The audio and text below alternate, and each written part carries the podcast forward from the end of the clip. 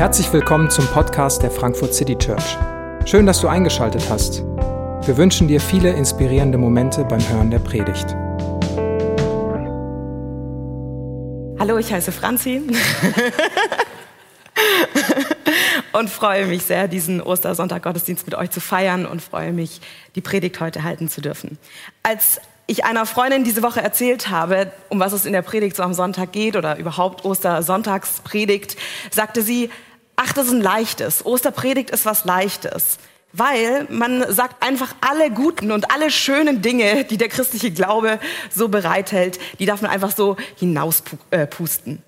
Und sie hat recht. An Ostern feiern wir gute und schöne Dinge. Wir feiern die Auferstehung, die Tatsache, dass Jesus den Tod besiegt hat, dass ähm, dass das Gute über das Böse siegt, dass äh, es ein Happy End gibt, das feiern wir an Ostern, dass Gottes Macht stärker ist als all das Leid in dieser Welt. Die Auferstehung an sich, David hat es auch in der Hinführung schon gesagt, die Auferstehung ist der Grund, weshalb es das Christentum überhaupt gibt. Ohne, das, ohne die Auferstehung gäbe es das Christentum gar nicht. Ähm, und wie nicht nur Thomas Gottschalk es letzte Woche bei RTL nannte, ist es die größte Geschichte der Menschheit. Seit 2000 Jahren bekennen Christen auf der ganzen Welt, dass Jesus von den Toten auferstanden ist. Wir sagen in unserem Glaubensbekenntnis, auferstanden am dritten Tag von den Toten. Die Auferstehung steht im Zentrum des christlichen Glaubens, ist das Ereignis schlechthin. Und wie gesagt, ohne die Auferstehung wäre das Christentum nicht entstanden. Und gleichzeitig ist sie doch so auch richtig verrückt, weil halten wir uns vor Augen, was glauben wir da eigentlich? Wir glauben, dass jemand wirklich gestorben ist und wirklich wieder auferstanden ist. Und manchmal wird in unserer heutigen Zeit das Argument vorgebracht, ah ja, vor 2000 Jahren, die Leute waren noch nicht wissenschaftlich so weit wie wir heute, die hielten das irgendwie für wahrscheinlich.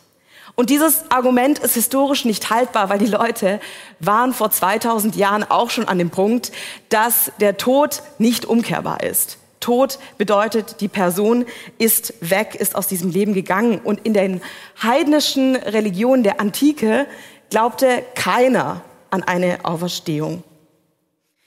Also keiner glaubte daran, dass wenn jemand gestorben ist, diese Person wieder ins Leben zurückkehren kann.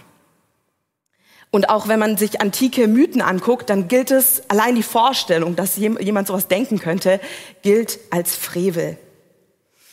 Die meisten Menschen damals glaubten zwar an ein Leben nach dem Tod, das ist vielleicht anders als heute, aber keiner glaubte an die Auferstehung von den Toten. Die Juden hatten zumindest die Vorstellung, dass am Ende der Zeit, am Ende der Welt, wenn alles vorbei ist, dann gibt es sowas wie eine Auferstehung aller Gläubigen.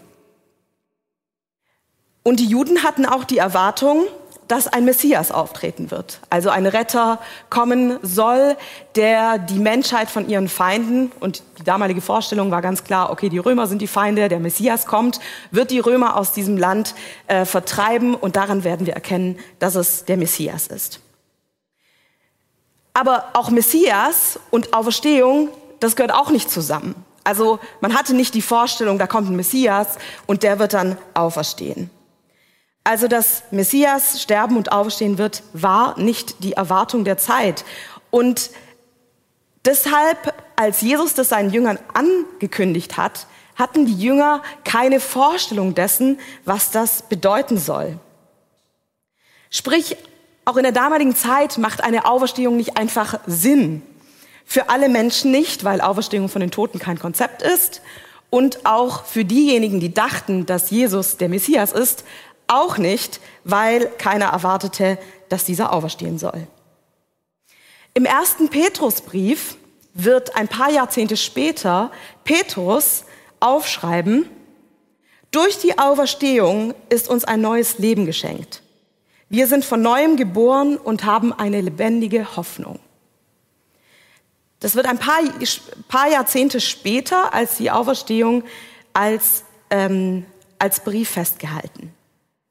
Bei dieser Überzeugung, wie Petrus sie hier aufschreibt, ist er aber am Ostersonntag nicht.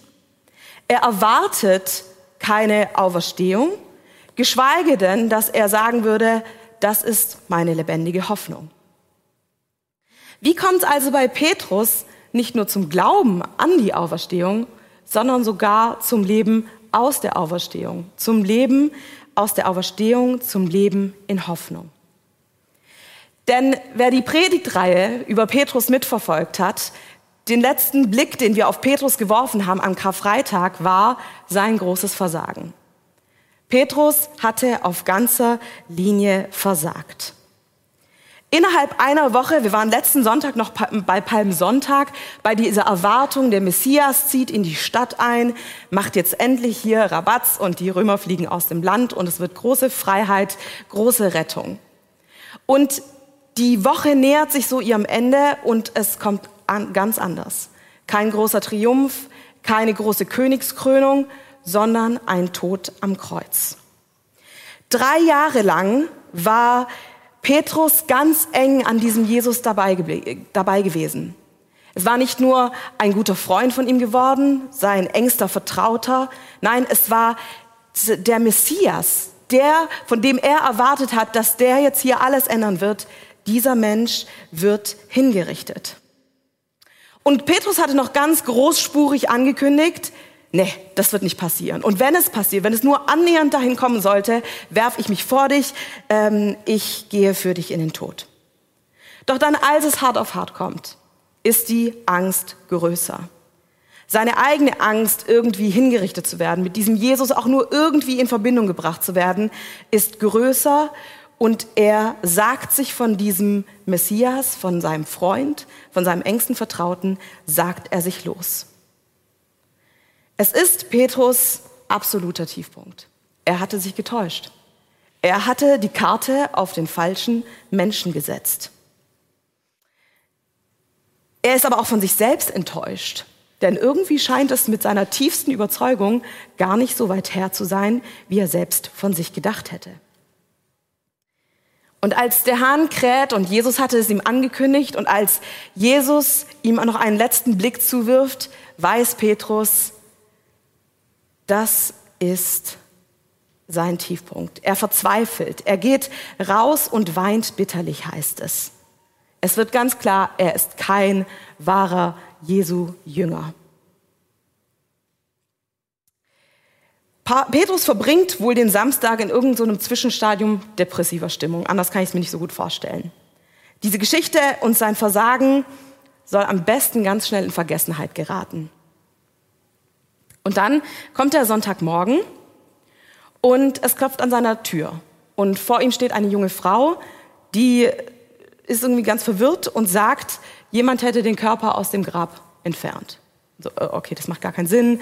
Petrus und Johannes rennen zu dem Grab und finden es tatsächlich leer vor.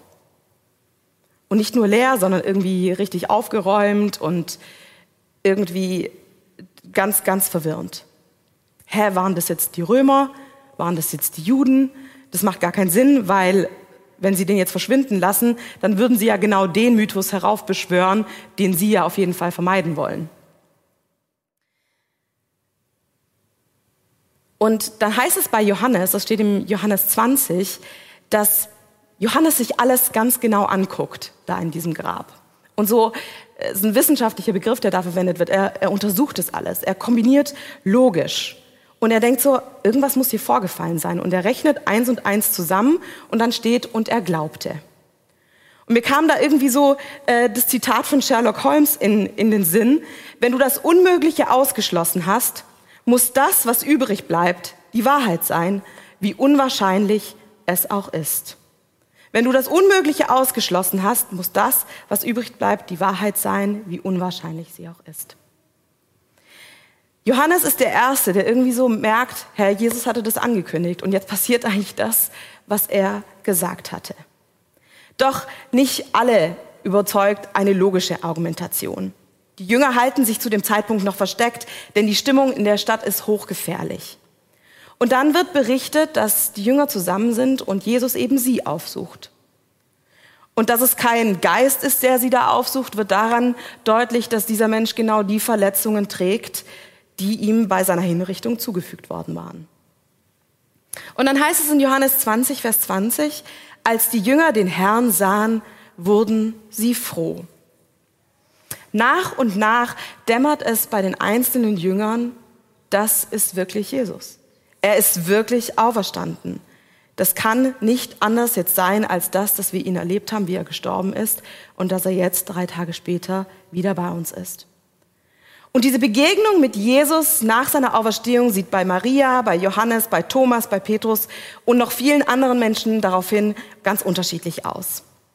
Aber allen wird klar, Jesus lebt und es ist wahr, was er angekündigt hatte. Es ist wahr, dass er gestorben ist und wieder auferstanden ist. Und sie wurden froh. Und das ist Grund zur Freude. Und das ist auch der Grund, weshalb Osterfreude über diesem Tag steht, weil Jesus von den Toten auferstanden ist. Dass die Hoffnung, die Jesus gebracht hat, Wirklichkeit ist, real ist, anfassbar ist, erlebbar ist. Und dann suchen wir irgendwie Petrus in der Menge, weil irgendwie davor, überall wo die Jünger auftraten, war Petrus immer ganz vorne mit dabei. Hat man zuerst gehört, zuerst wahrgenommen, meldet sich als Erster oder fällt halt ins Wort.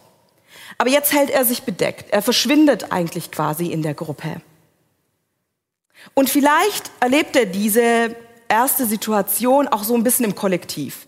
So, okay, Jesus ist da, äh, also eigentlich cool, aber was bedeutet das jetzt eigentlich hier für mich? Vielleicht freut er sich mit, weil nicht alles eine große Täuschung war und denkt sich gleichzeitig vielleicht auch so ein bisschen, hm, jetzt wird mein Versagen auch nicht in Vergessenheit geraten. Hier passiert irgendwie ein Happy End. Hier passiert das, woran sie gehofft und worauf sie vielleicht auch, woran sie vielleicht glauben wollten und noch nicht konnten. Hier passiert ein Happy End, aber nicht für ihn, weil er hatte es definitiv verbockt. Er hatte ja seine Chance gehabt. Und so verlässt Petrus Jerusalem und geht zurück in den Norden, zurück in die Heimat an den See, wo er herkommt, zurück in seinen Fischerberuf, zurück weit weg von dem Ort des Grauens und dem Ort seines persönlichen Versagens. Lass doch lieber das machen, was sich sicher anfühlt. Da, wo ich mich auskenne, da, wo ich wer bin, Sicherheit, Kontrolle vergessen. Dieses Ich gehe fischen steht in unserem heutigen Text ein Stück weit auch symbolisch dafür, dass Petrus sagt, ich gehe lieber wieder zurück in mein altes Leben. Und die Wunder, die er erlebt hat und die Visionen, die Jesus für ihn hatte und das, was Jesus als Berufung für ihn ausgesprochen hatte, Petrus, du bist der Fels der Kirche, auf dich baue ich meine Kirche. Das ist ganz, ganz weit weg. Jesus hat sicher keine Verwendung für jemanden, der ihn so massiv verleugnet, verlassen hat und es noch ganz großspurig anders angekündigt hatte. Er ist also wieder am See, er ist am Fischen und es ist auch mal wieder eine Nacht, die frustriert. Weil jetzt kann er noch nicht mal das, was er eigentlich dachte, was er konnte. Er hat keinen Erfolg auf dem See. Und dann steht dieser Mensch eben am Ufer, sie erkennen ihn nicht, aber der ruft ihnen zu, habt ihr nicht ein paar Fische zum Frühstück? Und sie hatten keine. Der fordert sie auf, die Netze nochmal, nochmals auszuwerfen. Und siehe da, sie können die Menge an Fischen kaum halten. Und in diesem Moment fällt ihnen vielleicht eine Begebenheit vor einiger Zeit ein und merken so, ah, wir kennen doch den, der hat diesen Signature Move schon mal gehabt. Es ist der Herr, wie Johannes dann laut ausruft. War Jesus ihnen wirklich diesen weiten Weg nach zum See Genezareth gefolgt? Steht er jetzt wirklich einfach da am Strand und macht ihnen Frühstück? Ich weiß nicht, welchem inneren Impuls Petrus in diesem Moment genau folgt, aber er wirft sich impulsiv ins Wasser und möchte zuallererst am Strand sein. Ganz anders als an dem Karfreitag, wo er nicht weiter weg von Jesus sein konnte, möchte er jetzt ganz nahe bei seinem Herrn sein. Und da kommen die Jünger am Strand an und Jesus hat schon das Frühstück fertig. Und ich muss persönlich sagen, ich liebe diese Szene. Ich liebe diese Szene und sie gehört zu meinen absoluten Lieblingsstellen in der Bibel. Und wisst ihr warum? Weil diese Szene es immer wieder schafft, mein Bild von Jesus zu korrigieren. Wenn ich der Meinung bin, dass ich zu oft versagt habe, wenn mich irgendwelche Menschen mit ihrer, ihren seltsamen Ansichten über Jesus irritieren oder wenn ich selber vergesse, wie Jesus ist, dann fällt mir diese Szene ein. Jesus ist ein Gott, der Frühstück macht. Er ist jemand, der nachgeht, der nachfragt, der, wenn ich mich aus Angst oder Scham zurückziehe, hinterhergeht, der sich meiner Bedürfnisse annimmt und der ist nicht, der nicht darauf angewiesen ist, was ich mitbringe. Denn Jesus brauchte die Fische von den Jüngern noch nicht einmal. Er hatte schon Feuer gemacht, er hatte schon Brot und Fisch drauf. Und sie erinnern mich daran, dass ich nichts mitbringe, was Jesus nicht schon für mich hätte. Jesus ist nicht auf mich angewiesen und Jesus ist auch nicht auf Petrus angewiesen. Und Petrus hatte von Anfang an nichts Besonderes an sich, was ihn für Jesus qualifiziert hätte. Und trotzdem hat Jesus ihn berufen. Und das gilt nicht nur damals für Petrus, sondern das gilt auch für uns. Wir, das, wir qualifizieren uns für Jesus nicht durch etwas, was wir mitbringen. Wir qualifizieren uns für Jesus nicht durch etwas, was wir mitbringen. Und wir disqualifizieren uns auch durch nichts, was wir versäumt haben. Petrus hat nichts mitgebracht, was Jesus gebraucht hätte. Und Jesus äh, und Petrus hat auch selbst durch seine Verleugnung nicht sich disqualifizieren können. Und Jesus hat in diesem Text eine Frage, die wir da vielleicht nicht gleich erwartet hätten. Und er stellt Petrus dreimal die gleiche Frage. Und zwar die Frage, liebst du mich? Und Petrus antwortet dreimal mit Ja. Und Jesus antwortet jeweils darauf mit Sorge für meine Schafe. Auch wenn durch diese dreimalige Wiederholung definitiv die dreifache Verleugnung vom Freitag anklingt, reitet Jesus da nicht beschämend drauf rum. Er treibt kein Messer in die offene Wunde, die Petrus offensichtlich zu schaffen macht. Und Jesus äußert auch keine Enttäuschung im Sinne von, ah, das hatte ich mir schon ein bisschen anders vorgestellt oder hätte ich mir anders gewünscht. Er fordert hier keine Bußleistung, keine Wiedergutmachung, sondern erinnert ihn an das, was zählt. Und dafür schaut er diese Wunde aber an und sieht ganz genau hin, was Petrus auch schmerzt. Denn Petrus wird traurig. Und er versucht, Petrus versucht gar nicht, sich zu erklären, irgendwelche Ausreden vorzubringen. Er, er kann sich nicht selbst rechtfertigen und er kann noch nicht mal jemand anderen beschuldigen. Er macht sich aber auch selbst hier nicht fertig oder heult jetzt hier irgendwie rum, wie, un, wie unwürdig er doch ist, sondern er sagt, du weißt, dass ich dich liebe.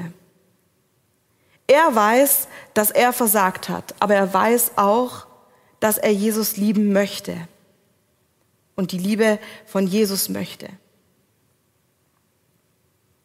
Liebst du mich? lautet diese klare Frage. Und wenn deine Antwort ja ist, dann steht da immer noch das Jobangebot aus. Jesus setzt also Petrus wieder ein, erneuert seine Aufgabe, ruft ihn nach wie vor in seine Nachfolge. Folge mir nach. Dafür gibt es keine Probezeit oder Bewährungsphase, sondern eine klare Aufgabe. Petrus, du bist der Fels der Kirche. Die Frage ist nicht, ob wir versagen. Frage ist immer nur, wann. Und die Frage kann nicht sein, ob wir versagen. Jesus hat das im Blick. Jesus hat im Blick, dass wir versagen werden. Und die Frage ist, stellt sich vielmehr, was danach passiert.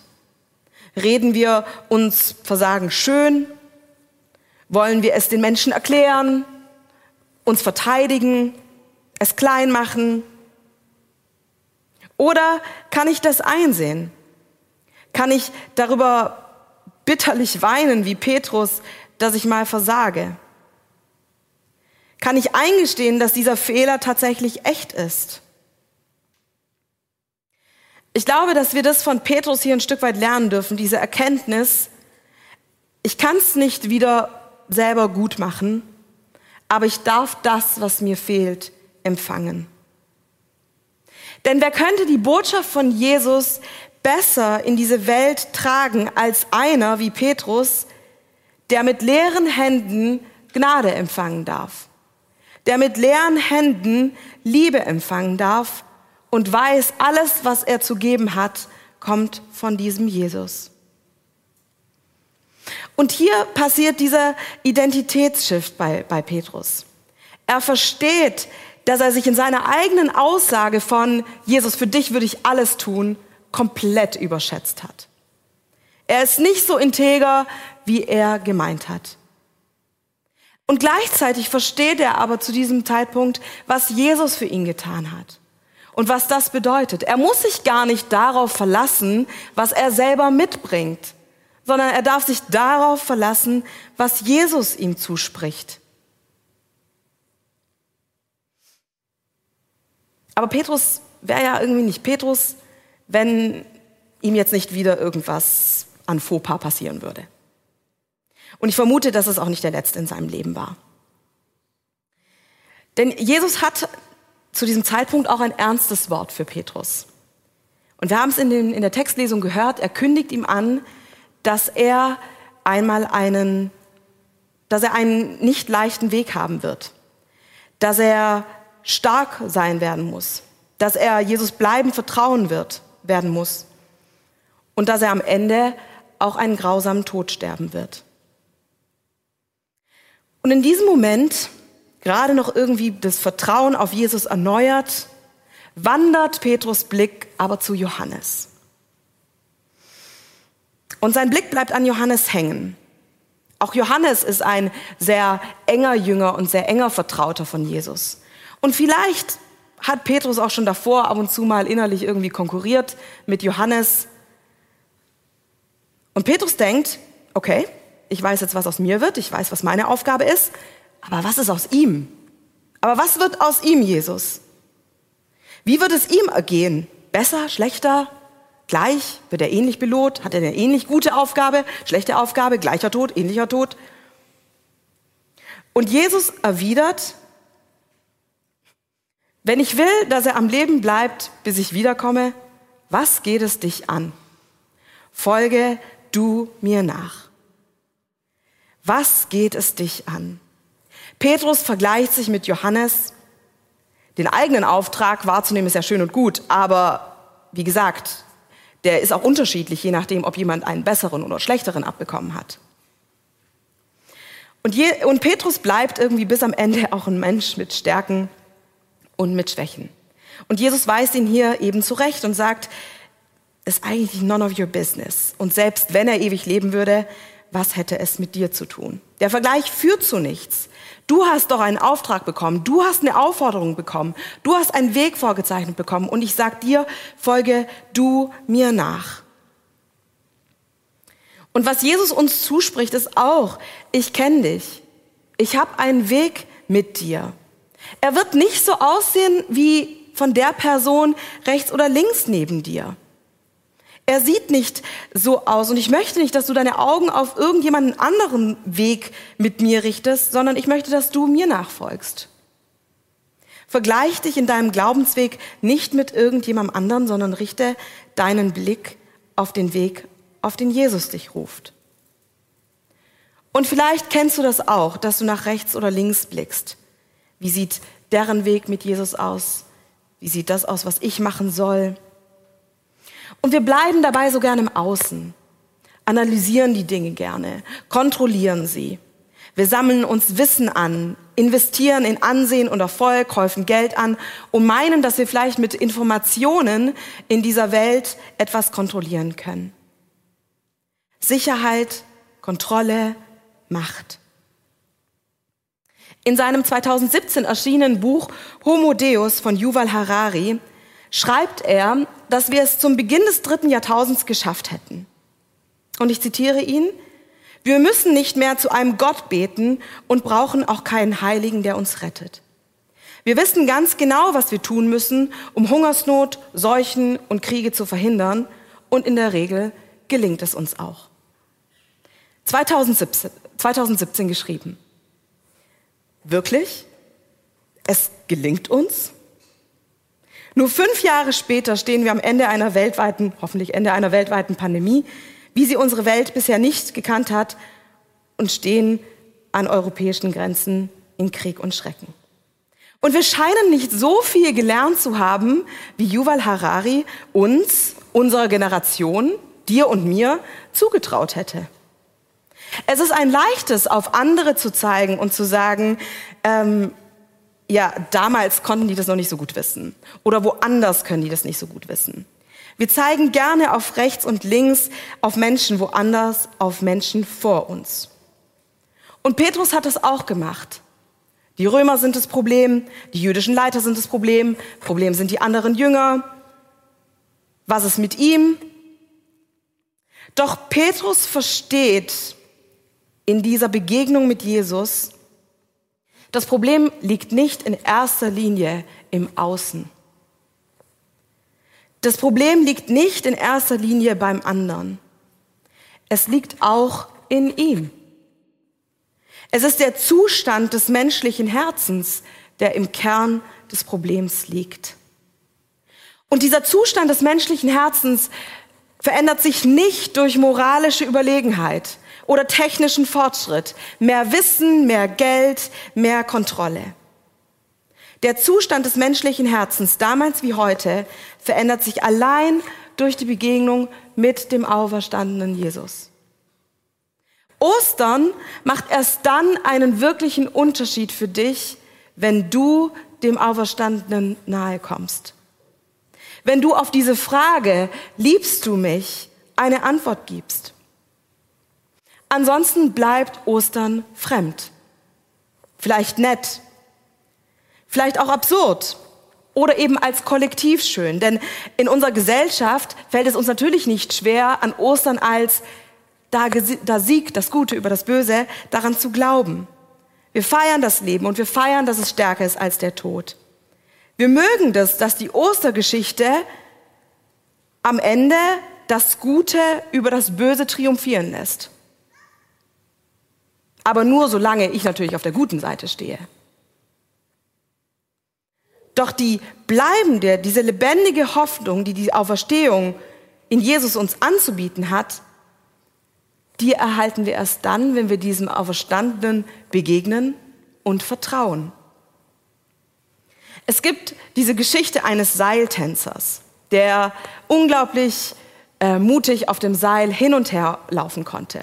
Und seine Zuschauer dadurch begeisterte, dass er sogar mit einem Fahrrad über dieses gespannte Seil fahren konnte und eine Schubkarre hin und her äh, auf diesem hochgespannten Seil hin und her schieben konnte.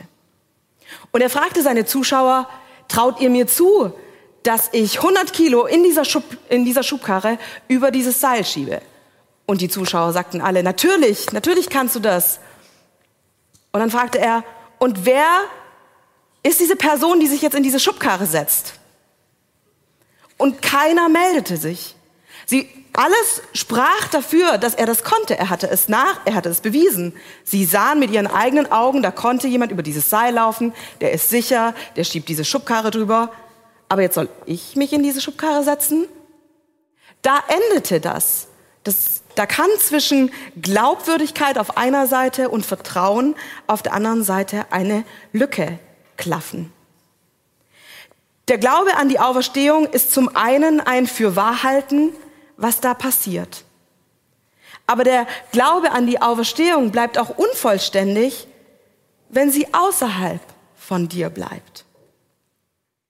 Von dem Wissen um die Auferstehung an diesem Ostersonntag hätte Petrus nicht seinen Auftrag erledigen können. Denn er ist ja zurückgegangen, er hatte es erlebt und geht zurück in sein altes Leben. Es brauchte die Begegnung die Wiederherstellung dieser Beziehung mit Jesus, die er verletzt hatte, den erneuten Zuspruch. Und daraus entsteht dieser, diese Kraft aus der Auferstehung. Diese lebendige Hoffnung, von der er später schreiben wird. Wir wissen aus der Kirchengeschichte, dass die Jünger bis an die Enden der damals bekannten Welt gingen, um die Auferstehung von Jesus zu verkünden. Menschen in diese Begegnung mit dem Auferstandenen einzuladen. Und so verbreitete sich der christliche Glaube. Allein dadurch, dass sie diese lebendige Hoffnung in die Welt trugen. Und Petrus hielt für den Rest seines Lebens an dieser lebendigen Hoffnung fest. Gefestigt durch diesen Zuspruch und die Begegnung mit, Gott, mit Jesus, hielt er selbst in Jahren der Verfolgung dann stand. Er hielt zu Jesus in Zeiten der Angst und in Momenten des Zweifelns. Obwohl er ihn einmal verraten hatte, wird er ihn nicht mehr verleugnen, sondern er wird auch für ihn sterben. Wir wissen aus der Geschichte, dass Petrus selbst einen Märtyrertod sterben wird und ebenfalls wie sein Herr ein sehr grausam. Und es kann uns ein Stück weit vielleicht da auch wieder irritieren, dass wir denken, oh krass, und dann ist Petrus aber jetzt dieser krasse, radikale äh, Typ geworden, der dann doch nicht mehr Jesus ähm, verleugnet hat. Und ich glaube, dass man dann wieder auch in so einen Vergleich kommen kann. Und ähnlich wie Jesus zu Petrus sagt, hey, die Sache mit Johannes, die interessiert dich jetzt hier nicht. Genauso sagt Jesus jetzt auch zu uns, hey, der Weg von Petrus, der ist nicht dein Vergleichspunkt. Dein Weg ist nicht der von Petrus, sondern mein Ruf geht an dich persönlich. Folge du mir nach. Lass die Auferstehung nicht nur in deinem Kopf, lass sie nicht nur in der Geschichte von Petrus, lass sie nicht nur in den besonderen Ereignissen vor 2000 Jahren. Lass sie nicht nur an besonderen Feiertagen, sondern lebe aus dieser Kraft der Auferstehung. Jeden Tag im Angesicht deines Alltags Blick auf mich. Im Angesicht der Angst vor Krieg und Seuchen, im Angesicht von Krankheit, Schmerz und Tod, sei dir gewiss, ich bin da. Ich habe die Welt überwunden, lebe in dir und du durch mich. Lass die Auferstehungskraft, die lebendige Hoffnung in deinem Leben sein. Ich glaube, das ist etwas, was Jesus nicht nur damals Petrus zugesprochen hat und gesagt hat, schau nicht nach rechts oder links, sondern was er auch dir sagen möchte. Mach Ostern, lass die Auferstehung zu deinem Ruf in die Nachfolge werden. Vielleicht zum ersten Mal, vielleicht zum erneuten Mal. Lass dich in diese Begegnung mit Jesus einladen und lebe aus dieser Kraft der Auferstehung. Ich möchte in diesen Ostertagen selbst Jesus neu begegnen, ihm neu mein Vertrauen aussprechen. Und wenn du dich ebenfalls danach sehnst, dann lade ich, dich, lade ich dich dazu ein, das jetzt mit uns zu tun. Wir singen jetzt gemeinsam Lieder und in dieser Zeit der Anbetung antworten wir darauf und geben Antwort darauf, was Jesus für uns getan hat. Lassen uns mit dem Guten beschenken, was Gott für mich und für dich bereithält, an Ermutigung, an Trost und an vollkommener Liebe. Amen.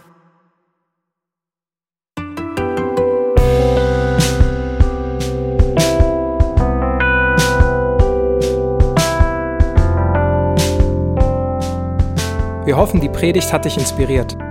Wenn du uns kennenlernen möchtest, dann schau einfach mal auf unsere Homepage www.frankfurtcitychurch.de oder besuch uns in unseren Gottesdiensten.